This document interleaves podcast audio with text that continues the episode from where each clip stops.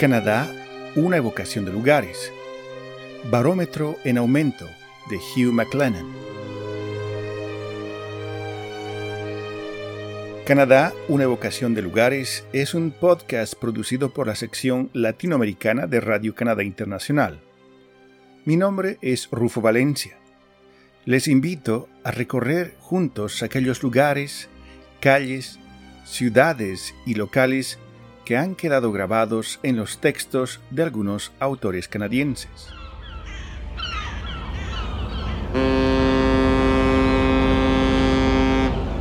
Parpadeando bajo la luz, él miró detenidamente a Halifax expandiéndose a la distancia bajo las ramas desnudas de los árboles desde la base circular de la ciudadela.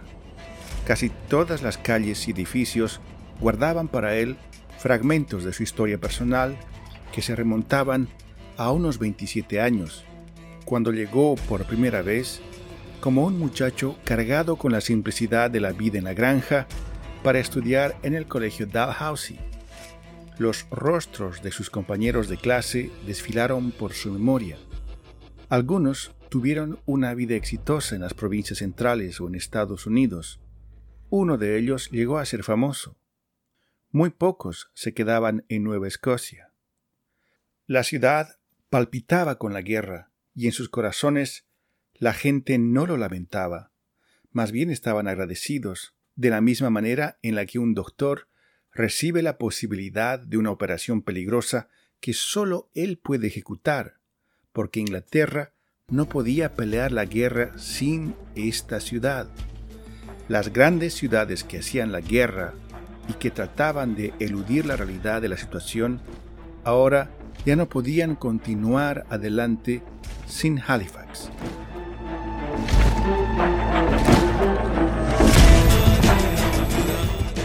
En ese fragmento tomado de la novela Barometer Rising, Barómetro en Aumento, publicada en 1941, Angus Murray, el personaje creado por el escritor canadiense Hugh McLennan, observa una ciudad costera, Halifax, que en diciembre de 1917 está a punto de ser obliterada por lo que será la explosión más grande causada por el ser humano hasta ese entonces.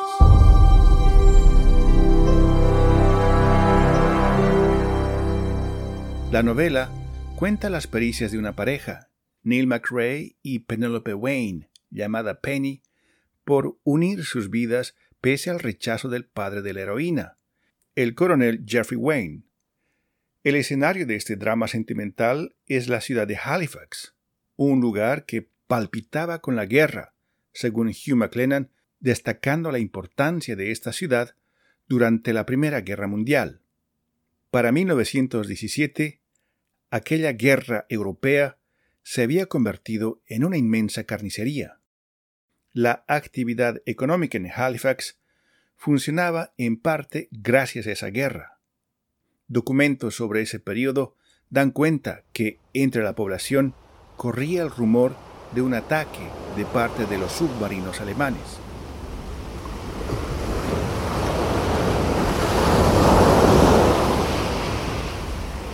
Actualmente, Halifax es la capital de la provincia marítima canadiense de Nueva Escocia con unos 432.000 habitantes, la región municipal de Halifax es también la más poblada en las provincias marítimas del Atlántico canadiense. La provincia de Nueva Escocia, con paisajes de agreste belleza y pintorescos pueblitos diseminados a lo largo de la costa, fue entre el siglo XVII y XVIII teatro de constantes batallas entre los colonizadores franceses que llegaron en 1604, y los colonizadores ingleses, que buscaban apoderarse de esos territorios. Y esto como reflejo de los conflictos imperiales entre estas dos naciones en Europa. Pese a ser una pequeña ciudad canadiense que mira al océano, la novela de McLennan muestra a Halifax como una ciudad a la que llegan distintas lenguas de diversas regiones del mundo.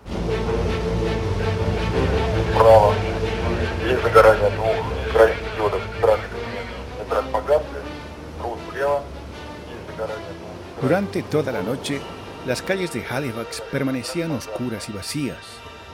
La ciudad entera, este territorio arrebatado a los bosques frente al mar, permanecía en absoluto silencio. Sin embargo, en las mentes de las 70.000 personas que en ese momento habitaban esta región, marcada en el mapa como la península de Halifax, desfilaba un panorama de la historia vital y que sin embargo pasaba desapercibido. En los barcos anclados en la bahía de Bedford, los hombres hablaban en la mayoría de las lenguas de las familias indoeuropeas y eslavas, jugando las cartas y contando historias sobre cómo son las cosas en los lugares desde donde vinieron, a miles de millas de distancia. Aquí, en la bahía de Bedford, si los pensamientos tenían un sentido, entonces ciudades portuarias como Estocolmo y Haugesund tenían existencia, al igual que Rotterdam, Antwerp, Lisboa, Génova, Marsella, Odessa y Ciudad del Cabo. Había las cares de Calcuta y Bombay, latinoamericanos de Río de Janeiro, yanquis de Boston y marineros de todos los puertos y muelles de Inglaterra.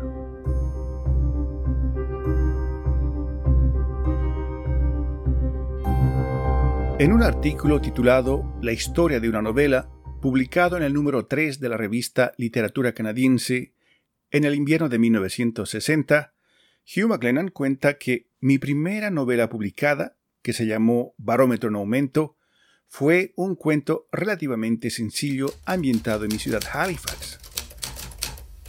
Cuando acabé de escribir unas 200 páginas, las tiré y empecé a escribirla de nuevo porque ahora la historia me parecía más clara.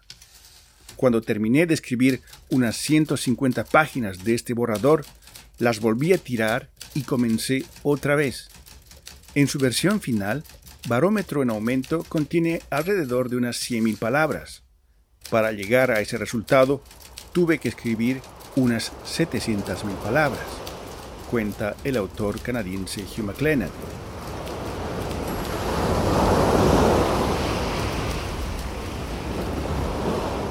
Esta novela canadiense, Barómetro en Aumento, ofrece al lector la recreación de un día que marcó la historia de la ciudad de Halifax y de Canadá.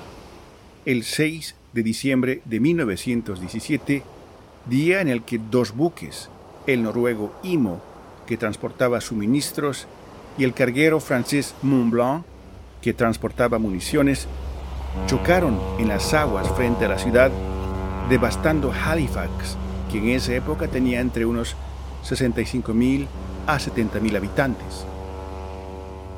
En 1917, Halifax era un puerto vital para el envío de tropas, alimentos, vituallas y municiones a los frentes de batalla. Esa es justamente la carga que lleva a bordo el Mont Blanc, que desde las aguas frente a la ciudad se apresta a transportar a Europa unas 2.653 toneladas de explosivos, incluyendo dinamita y combustibles. El buque francés Mont Blanc no lleva banderas que identifiquen su carga de explosivos para no ser detectado por los submarinos de la Marina Imperial Alemana que se encuentran merodeando al acecho en las aguas del Atlántico con los torpedos listos para hundir barcos aliados. El otro buque es el Imo, un carguero noruego de 5.000 toneladas que navega hacia Nueva York a recoger carga para llevarla a Bélgica. Tras la colisión entre los dos buques y el incendio en uno de los barcos, ocurre lo inimaginable. Entonces, una columna de gas ardiente, delgada como un mástil y de un brillo increíblemente intenso, salió disparada a través de la cubierta del Mont Blanc, cerca de la chimenea del buque, estallando a una altura de 200 pies. Los bomberos fueron arrojados de espaldas y sus mangueras, ya sin control, acabaron serpenteando en el aire. Hubo algunos gritos pidiendo auxilio. Enseguida, todo movimiento y toda vida en el barco fue devorada por un sonido que sobrepasó lo audible en el momento en que el Mont Blanc se partió.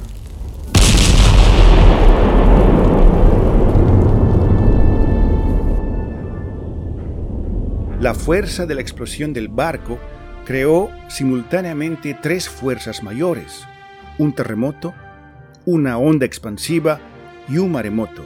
Estas fuerzas se lanzaron raudas por el estrecho a velocidad variable según la superficie a ser recorrida. El terremoto solo duró algunos segundos. La onda expansiva se convirtió en un golpe de viento tres minutos más tarde y el inmenso oleaje causado por la explosión acabó desapareciendo a la distancia en las aguas del Océano Atlántico. Cuando la onda de choque alcanzó la Tierra, la base de la península de Halifax, hecha de granito y mineral de hierro, se estremeció y reverberó, se rajó el pavimento y las casas se balancearon mientras temblaba la tierra.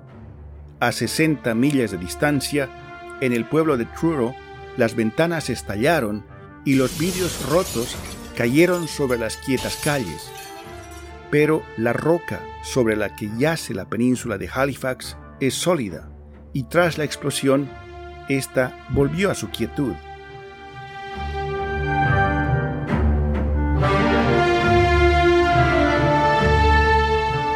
El buque Mont Blanc fue destruido instantáneamente en una inmensa bola de fuego que alcanzó una altura de casi 2 kilómetros, similar a la explosión nuclear sobre Hiroshima en 1945. La fuerza de la explosión levantó las aguas del puerto hasta una altura de 18 metros, causando el efecto de una marejada. También lanzó un pedazo del ancla del Mont Blanc de más de media tonelada a una distancia de casi 4 kilómetros. Un cañón cayó a 5 kilómetros y medio del lugar de la explosión. Se estima que unas 1.600 personas murieron instantáneamente, otras 9.000 resultaron heridas, 250 cuerpos nunca fueron identificados, 12.000 casas fueron dañadas y otras 1.630 viviendas fueron completamente destruidas. En total, unas 6.000 personas se quedaron sin techo. Diez minutos después de la explosión, cayó una lluvia negra cubriendo escombros y sobrevivientes con una capa negra. Era el carbón de los barcos.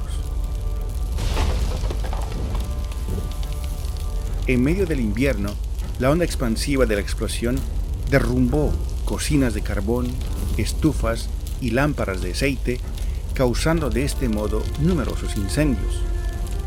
A medianoche, una tempestad de invierno cubrió la ciudad destruida con unos 40 centímetros de nieve, apagando los incendios, pero aumentando el número de personas que murieron entre las ruinas, esta vez de frío. La ciudad de Halifax ha conservado la historia de aquel día a través de la preservación de archivos incluyendo fotografías, filmaciones y testimonios continúa siendo una ciudad que conserva sus tradiciones marítimas, incluyendo un laberinto de antiguos bares que se interconectan en el puerto, lugar donde los marineros, con un vaso en la mano, celebran el tener los pies en tierra firme antes de sentir de nuevo el llamado del mar.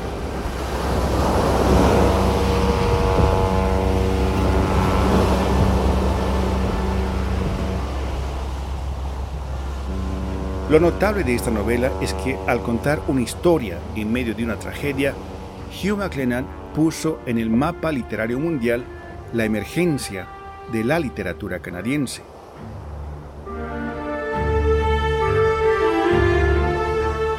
El problema con nosotros es que nos han enseñado a pensar que seguimos siendo pioneros. Ese periodo ya pasó hace mucho tiempo y ahora nosotros no sabemos quiénes somos te digo que ojalá un día Canadá llegue a entender cuál es su verdadero rol en este mundo. Hasta que eso no ocurra, no podrá ser una nación. Tendrá que contentarse con ser un simple espectador mirando cómo el resto del mundo se suicida.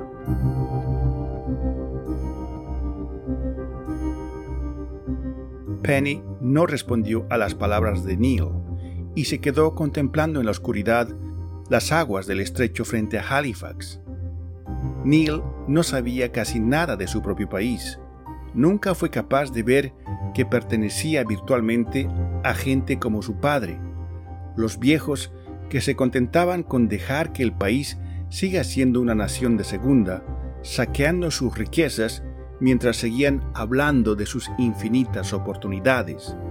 Mientras tanto, las personas como Neil, lo suficientemente generosas como para creer el mito de que este país estaba hecho para la gente joven, estaba siendo masacrada como tontos útiles a miles de millas de distancia en un mundo extraño.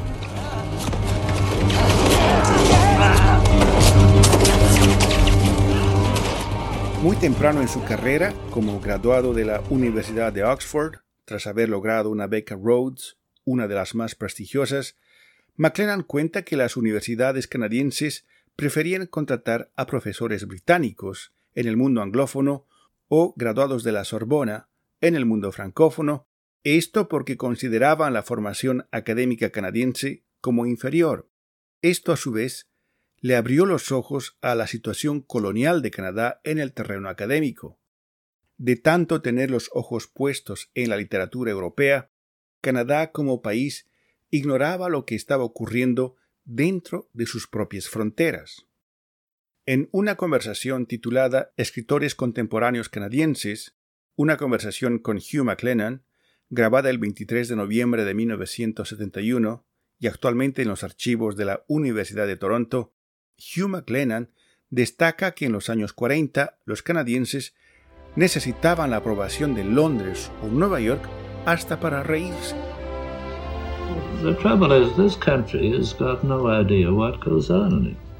El problema con este país es que no tiene idea de lo que está ocurriendo en su interior. Si esto se debe a intereses específicos en el centro de comunicaciones que es Toronto, no lo sé si se debe al hecho de que hay una o dos casas editoriales importantes y el resto son solamente agencias, si esto se debe a que las revistas nacionales canadienses son una versión de las revistas estadounidenses, no lo sé. Pero lo que sí sé es que ningún público en Toronto se reirá de un chiste escrito por un canadiense a menos de que se garantice de que el público se rió de ese chiste primero en Londres y Nueva York.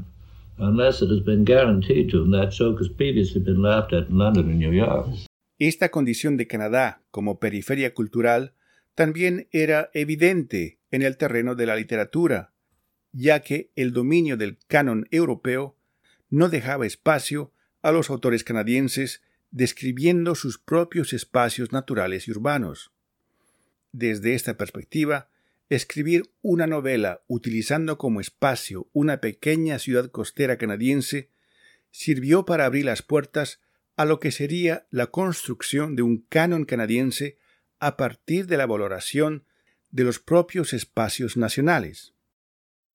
Well, it's yes, everybody that has ever written fiction has put Cualquier persona que haya escrito ficción ha colocado como espacio de su relato a su propio país.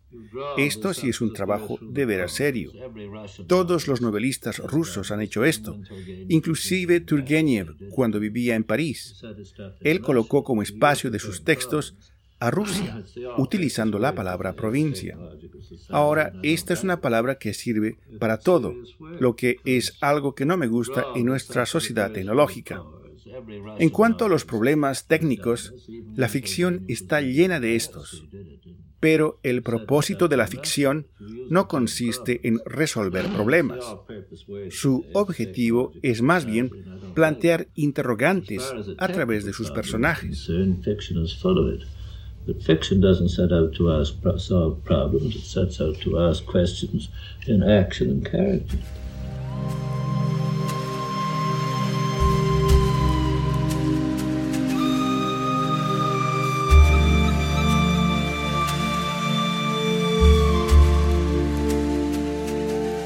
El problema que plantea Hugh McLennan, una vez consciente de que es necesario narrar Canadá con voz propia, es la cuestión de la identidad en el segundo país más grande del mundo. ¿Qué es ser canadiense? ¿Cuál es el rol de Canadá en el mundo? Preguntas que a su vez ocasionarán que él sea considerado como un autor nacionalista. Pero Hugh McLennan tampoco tiene la respuesta. Lo suyo es plantear interrogantes y presentar espacios que de ser tan cotidianos acaban siendo invisibles, como Halifax, la ciudad de su juventud.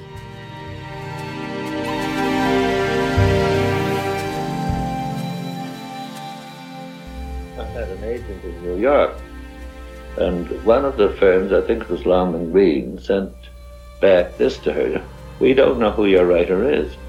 He doesn't write like an Englishman. He doesn't write like Tenía un agente literario en Nueva York.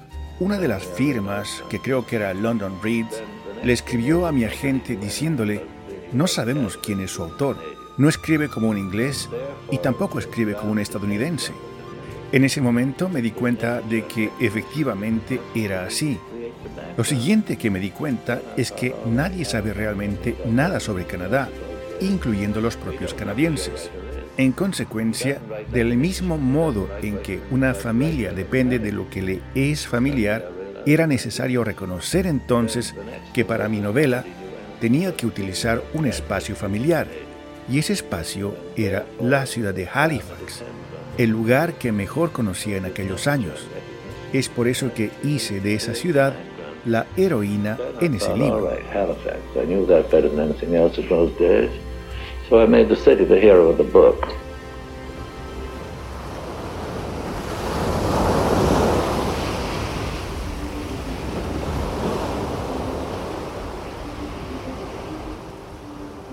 Hugh McLennan nació en Glace Bay, un pueblito fundado en 1785 en la punta de la isla del Cabo Bretón. Aún hoy se puede ver al exterior del Museo de la Minería de Glace Bay las viejas maquinarias oxidadas que servían para extraer el carbón de las minas en esa región. El lugar tiene unos inviernos muy duros en que el color gris se apodera del cielo, de la tierra y el océano.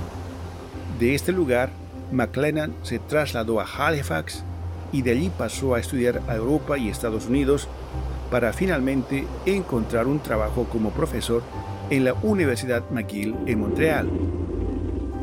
The train swung through a long arc as it swerved around the foot of Richmond Bluff. They were going out of Halifax now. They were leaving the hideous wreckage of the town. El 9 de noviembre de 1990, a los 83 años, Hugh McLennan, considerado como uno de los pilares de la literatura canadiense, falleció en Montreal. Gracias a su novela Barómetro en Aumento, Halifax se ha convertido en una de las principales ciudades dentro del imaginario literario canadiense. Años más tarde, Montreal también pasó a ser escenario de otra de sus grandes novelas.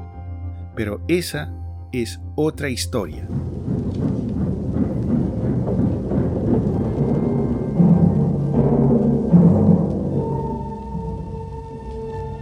That was part five of Barometer Rising, a novel by Hugh McLennan, adapted for broadcasting by Rita Greer, and produced by Rupert Kaplan of the CBC.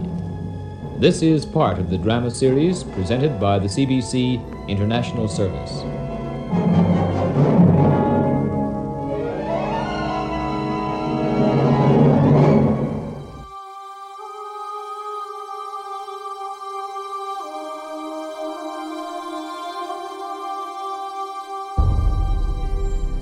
Canadá, una evocación de lugares. Barómetro en aumento de Hugh McLennan es un podcast producido por la sección latinoamericana de Radio Canadá Internacional.